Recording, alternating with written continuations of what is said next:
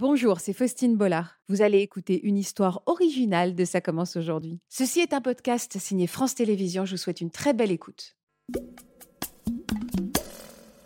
Bonjour Vito. Bonjour Faustine. La première question que j'ai envie de vous poser à tous les trois, qu'est-ce qu'on parle? On parle d'un trouble, on parle d'un handicap, on parle d'une différence? Moi, je dirais que c'est un défaut de fabrication. J'adore cette expression. Elle est tendre, elle est tendre, un défaut de fabrication. Voilà. Est-ce que vous avez des techniques pour essayer de contrôler ce bégaiement? Euh, moi, euh, ben, c'est principalement des exercices, euh, des exercices de respiration. Ouais. Euh, après, euh, j'écoute des musiques. Voilà, principalement. Vous aimez quoi comme genre de musique? Du rap français. Principalement du rap français, mes amis qui sont dans la musique. Et voilà. Mais c'est vrai que là, on voit que vous bégayez peu ou vous bégayez Ça Là, dépend des moments? Ouais, voilà, c'est très varié en fait. Il y a, il y, a, il y a des périodes où je vais plus bégayer que d'autres. Mhm. Genre euh, là, ça fait presque un mois où je bégaye énormément. Aujourd'hui, je bégaye presque pas. Mais il, il- il y a des périodes où c'est vraiment très très compliqué, où ouais, c'est Vous en souffrez? Euh, un petit peu moins maintenant. Ça me fait toujours encore un peu souffrir, mais beaucoup moins qu'avant. Est-ce que vous auriez imaginé il y a quelque temps vous retrouver en direct sur un plateau de télévision sur France Jamais 2 de ma vie. Jamais de ma vie. J'aurais jamais imaginé ça. Vous êtes fier Vous vous dites euh, quand même Bah, oui, oui, je suis énormément fier parce que c'est euh, une faiblesse qui est, qui est devenue une force. Et c'est grâce à ça que je suis ici aujourd'hui. Je, je pose une question totalement euh, euh, spontanée, mais est-ce que, euh, je- j'entendais Valentin qui parlait de HPI, est-ce que dans les raisons du bégaiement, il y a aussi peut-être, je pense tellement vite que je mélange les mots et du coup je, me- je me perds, ou il n'y a pas du tout ça? Alors souvent, les parents, c'est ce qu'ils me disent quand ils viennent avec des petits. En fait, ils pensent plus vite qu'ils ne parlent. Bah, on fait tous ça. hein. Mm. Euh, on pense tous plus vite qu'on ne parle. Euh, mais c'est vrai, par contre, qu'il y a une propension euh, d'enfants à haut potentiel euh, plus importante chez les personnes qui bégayent que dans la population euh, globale. Euh, et c'est un facteur, on va dire, presque euh, aggravant du bégaiement parce que souvent les personnes HPI vont être un petit peu euh, bah, un peu perfectionnistes, ils vont parler tôt, euh, ils vont parler vite. Enfin, il va y avoir des facteurs qui vont un peu avec le HPI qui peuvent un peu finalement euh, encore aggraver le bégaiement. Est-ce que vous aussi, Vito, il y a eu un élément déclencheur?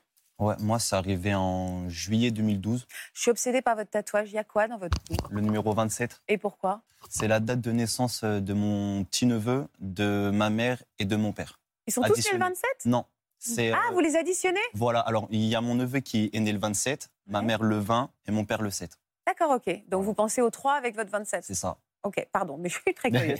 Euh, pardon, votre élément déclencheur à vous. Donc, Moi, ça a été en juillet 2012. Mm. Ça a été euh, le fait que ma mère devienne aveugle. vous aviez quel âge, Vito? Je venais tout juste d'avoir 14 ans. Euh, elle est devenue aveugle le 21 juillet 2012. Qu'est-ce qu'elle photo elle souffrait de quoi elle, elle souffrait de quoi, votre mère? Du diabète. Ça Donc fait, du euh, jour au lendemain, elle est devenue aveugle, elle le. Voilà, ça a commencé en 2007, si je ne dis pas de bêtises. En 2007, elle a perdu l'utilisation de son œil droit. Donc, elle ne voyait plus rien euh, de son œil droit. Et en 2012, c'est le gauche euh, qui est parti, malheureusement. Ça s'est passé le 21 juillet.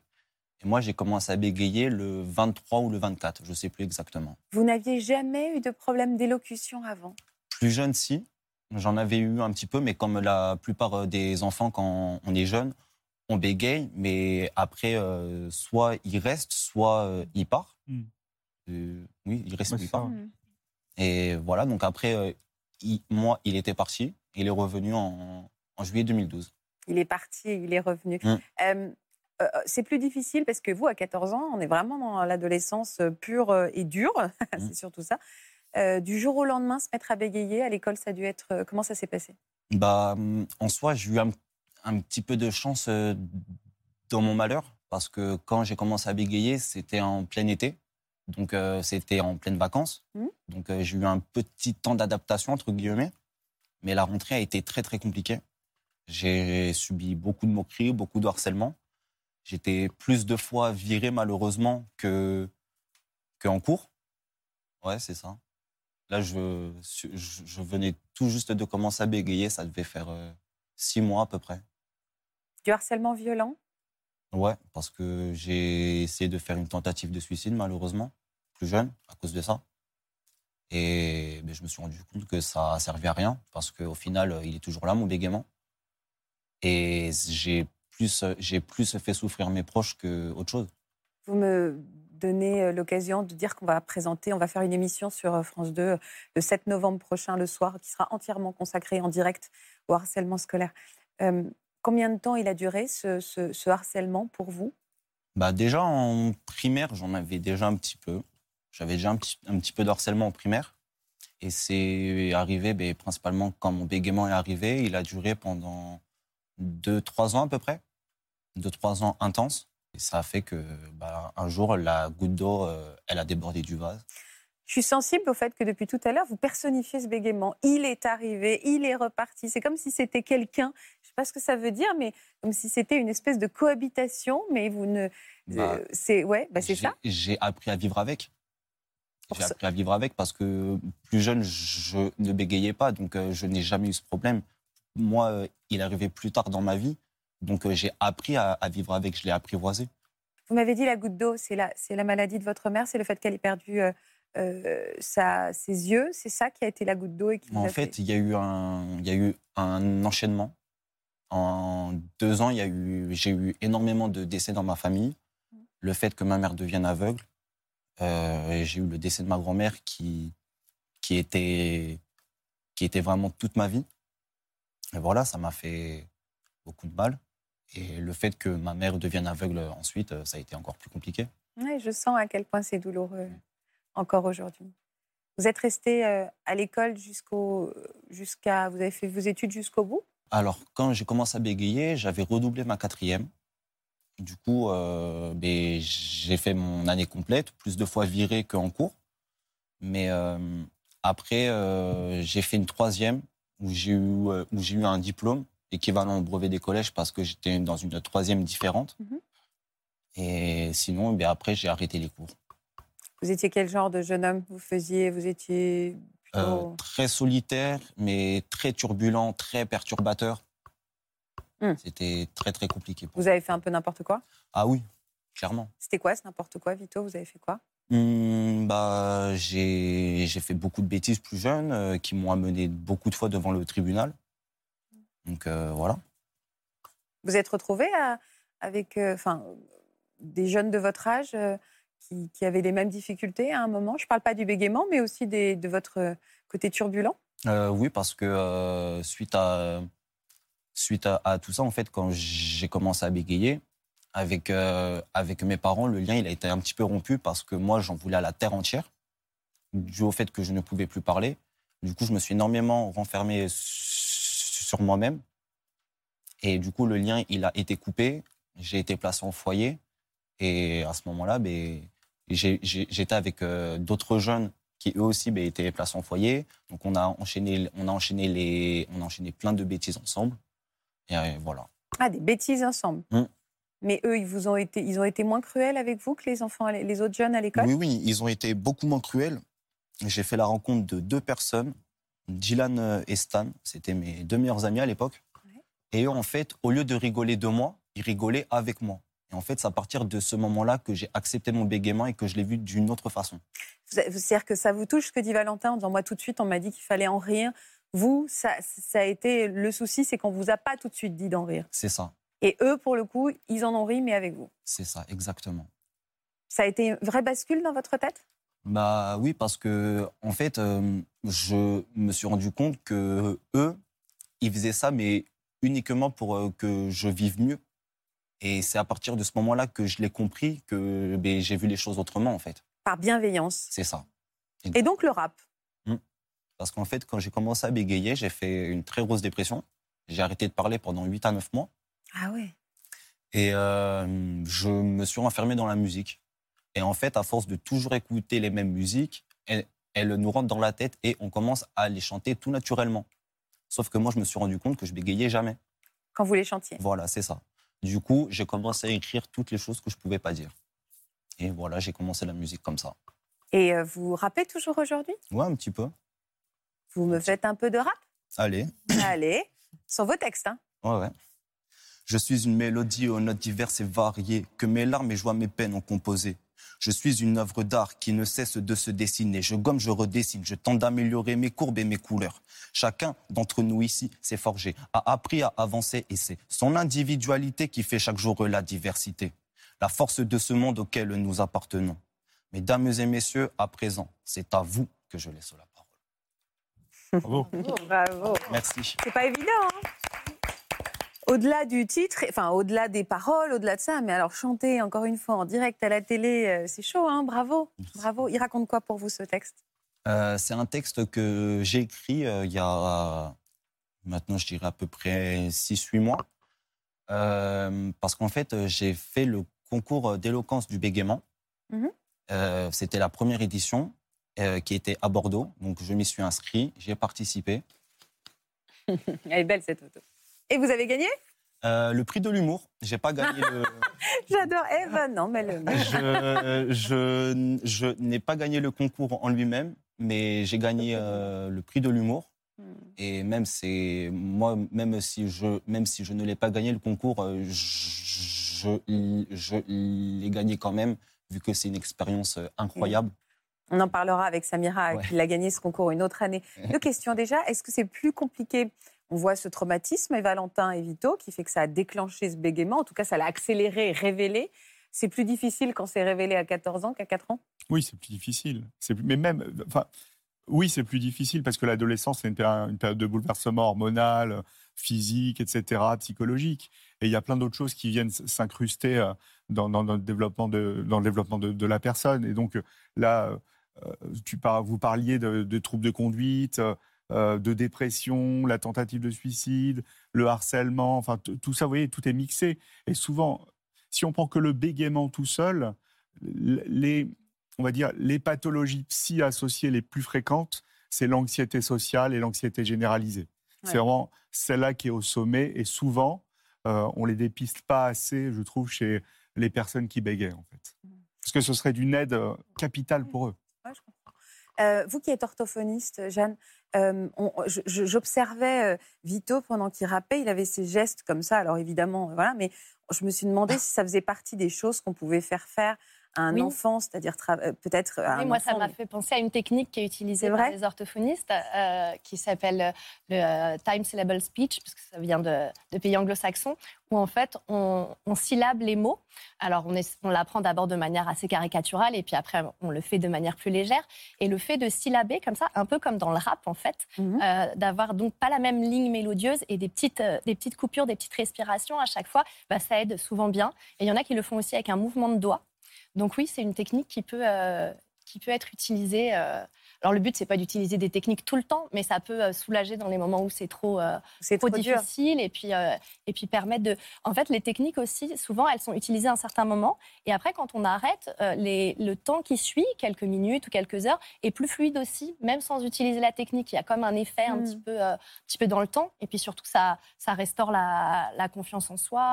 Bah, C'est ça, parce que c'est ça qui dégringole. Valentin disait tout à l'heure qu'il y avait une histoire de... res- Enfin, est-ce qu'il y a une histoire de respiration? Est-ce qu'il y a des choses qu'on peut faire avant de commencer avant d'avoir, euh, avant de se présenter en public pour essayer de contrôler ça. Alors ça, c'est un petit peu euh, compliqué, au sens où euh, souvent aussi les parents, quand ils arrivent, ils me disent oui, il a un problème de respiration. Alors en fait, c'est pas, il n'y a pas de problème de respiration. L'appareil respiratoire, il Et ils vous disent que bien. des bêtises, les parents, en fait. Non, non, mais c'est normal, c'est l'impression que ça donne. Ouais, en fait. ouais, bien sûr. Mais c'est le bégaiement qui provoque des blocages. Mm. Et donc, au niveau respiratoire, c'est une conséquence, en fait, le, le problème respiratoire. C'est pas une cause. Et du coup, souvent, les, les parents donnent des conseils aux, aux enfants en disant respire. Et là, l'enfant fait Ah et il essaye de parler en même temps alors qu'il faut expirer pour pouvoir parler. Donc, ça aide pas du tout. Euh, Même. C'est pire. Ah. voilà, Ah, c'est bien pire. horrible, Ouais, ouais. horrible. Donc il ne faut pas trop euh, leur parler de respiration aux enfants. Après, ce qui est sûr, c'est que si on va faire, par exemple, euh, un travail en amont, pas au moment où on parle, de respiration pour se détendre, en fait, tout ce qui va travailler la détente, euh, le bien-être, ça va, ça va jouer. Donc si c'est si c'est la respiration, pourquoi pas? Mais pas, on va pas travailler spécifiquement Mm. des exercices de respiration au moment où on parle. Et, et juste, on, alors j'aime pas le mot guérir, puisqu'on a dit que ça n'était pas une maladie, mais néanmoins, est-ce qu'il y a des parents qui arrivent, on peut totalement surmonter un bégaiement? Alors, tout dépend de l'âge. Euh, quand euh, les parents arrivent avec un enfant tout petit, euh, oui, euh, ça, peut, euh, ça peut guérir. Alors déjà, il y a ce qu'on appelle, euh, voilà, il y a deux formes. Il y a le bégaiement physiologique euh, qui touche à peu près 30% des enfants, euh, où il y a un petit passage de quelques mois de bégaiement et ça se résout tout seul, euh, même sans, sans suivi orthophonique. Et puis, bah, dans, dans ces 30%, il y en a à peu près un quart où en fait, euh, c'est un vrai bégaiement et ça va se chroniciser. Donc, comme on ne sait pas lequel, vaut mieux quand même consulter. Ah, on euh, peut pas le détecter? les- On peut pas Bah, le détecter non, on peut pas. Enfin, l'orthophoniste, elle peut avoir des petits indices. euh, par exemple, s'il y a euh, des, des parents qui bégayent, euh, on sait qu'il y a plus de risques euh, que l'en- que l'enfant euh, puisse bégayer, mais on peut jamais être sûr à 100%. Donc euh, voilà, on donne les conseils de toute façon. Et, et je, la je- génétique. oui, et je me demandais aussi, c'est pas facile pour des parents euh, d'accepter le bégaiement. Là, vous, on voit qu'au contraire, ils ont tout de suite rebondi, mais Ouais. ils ont, au contraire, ils vous ont dit bon, bah maintenant, va falloir en sourire. Mais je pense que aussi la façon dont l'enfant va apprivoiser son bégaiement est à l'image de la manière dont les parents vont l'accepter, Ouais, non complètement, ouais, ouais. Oui, c'est sûr. bien sûr. Et ça joue énormément. Euh, c'est ça qu'on travaille aussi avec la famille, justement. Mm. Parce que si c'est pas accepté, ça, ça se, ça se crispe. Mm. Et je reviens sur ce que vous disiez. Euh, même si c'est pas un bégaiement physiologique, on peut, euh, on peut le traiter quand c'est pris avant 6 ans, grossièrement. Euh, la plasticité du cerveau, elle est telle qu'on arrive à remodeler des choses. Et il y en a qui, qui ont plus du tout de bégaiement. Plus on avance en âge, plus c'est compliqué. Ah Mais oui. on va travailler sur l'acceptation et sur euh, le fait d'être confortable quand on Et parle. etc. Oui, ce que dit Laurent aussi, de pas qu'il n'y ait pas des conséquences sur l'anxiété sociale, que ça ne commande pas à déborder, Ouais. le, le- qu'il n'y ait pas plus de symptômes que le problème d'origine. Alors vous, vous communiquez sur les réseaux sociaux, C'est ça. sur TikTok. C'est ça. Il y a deux ans, j'ai créé euh, un compte TikTok pour mettre en avant le bégaiement, pour euh, essayer, de, essayer de, de plus euh, le mettre en avant, qu'on puisse enlever les préjugés, tous les stéréotypes qu'on a dessus. Et voilà. Et Le compte a donc pour aider, vous êtes aussi tourné vers les jeunes, même si vous n'êtes pas vieux vous-même, mais est-ce que dans l'idée, euh, vous êtes, c'était ça aussi de, de dédramatiser ou de... Exactement. Ouais. Exactement, parce qu'il y a trop de stéréotypes qu'on peut avoir dessus. Et c'est un. C'est, entre guillemets, moi je le vois comme un handicap, entre guillemets. Mais c'est un handicap qui, qui devrait être plus connu parce qu'il y a trop de personnes qui en souffrent et on est très peu renseigné dessus, malheureusement. C'est quoi les idées reçues euh, Quelles sont les choses qu'on peut vous dire qui vous exaspèrent? Euh, prends ton temps, respire. stresse C'est horrible parce que je réalise que ça peut arriver de dire ça avec énormément de bienveillance. Genre, ne t'angoisse pas, vas-y, respire un bon coup. Ça, il faut pas dire. Voilà, C'est insupportable. vraiment. Ah oui, vraiment. Donc, respire et prends ton temps. On dit rien, quoi. Jamais. Donc, il donc, donc, il n'y a rien à dire. Qu'est-ce qu'on peut dire? On peut rien dire. Bah, on f- au pire, on fait exactement comme si elle ne bégayait pas. Ouais. Oui, quand On laisse faire. Mais surtout, quand, quand- on est avec quelqu'un qui bé- quand quelqu'un bégaye en face de vous, votre cerveau, lui, il, a- il sait, il analyse exact. Il y a un truc en miroir de cerveau Ouais. en fait. Il sait exactement les mots qui vont se placer. C'est comme quand vous regardez, je ne sais pas si vous avez déjà vu ça, plein de mots mais avec des lettres remplacées par des chiffres et vous Mm. retrouvez les lettres. Mm. C'est le même mécanisme cérébral en fait. Ah oui, donc, bon, bah, on fera attention. Enfin, vous, vous le savez. Moi, mais je- vous, vous le savez. moi, mais moi, en effet, je pouvais le dire et je pouvais le dire même en pensant aider l'autre. En disant juste ne te stresse pas davantage, prends ton temps. Ok, d'accord, bah, vous avez raison. Euh, je ne l'ai pas fait. Euh, vous êtes très entouré. Ouais. Ça, c'est important. Vraiment. Et même entouré sur ce plateau. Oh, ne regardez pas comme ça. mais regardez derrière moi, en revanche. Salut frérot, j'espère que tu vas bien. Bon, je te fais ce petit message pour te dire que je suis super content de te voir dans l'émission. Ça fait plaisir de voir tous les efforts que tu as fait pour parler du bégaiement et de tout ce que ça engendre dans tes vidéos, ben, ça t'amène jusque-là. C'est vrai que le bégaiement, c'est pas un sujet simple, c'est un sujet sensible.